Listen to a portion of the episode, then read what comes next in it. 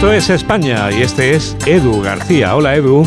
Hola Juan Diego, muy buenos días a todos. Es tan grande y diverso nuestro país que somos capaces de debatir en la misma semana sobre el significado de un anillo en el anular esbelto de Tamara Falcó y sobre nuestra capacidad de medir bien vagones de tren o de calibrar los puentes que han de sostenerlos, pasando por los collares para perros prohibidos por la nueva ley del bienestar animal hasta llegar al homenaje luctuoso de un artista a otro, Picasso, en Arco, esa feria de nivel máximo en calidad y en escandalera, año tras año. La vida en España cunde, muy capaces de hacer de todo y debatir sobre todo. Tanto es así que hasta nos cabe en el sistema una moción de censura perdedora de una fuerza nostálgica que se pone en manos de un nonagenario excomunista para alzar la Vox.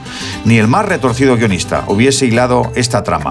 He defendido y defenderé que la experiencia ha de tener más valor en estos tiempos TikTokers y Reels, pero no a costa del tiempo y del dinero de la cosa pública, y menos en un año donde las urnas colocarán a cada uno en su sitio. A mí las tontas me gustan, pero si tienen gracia.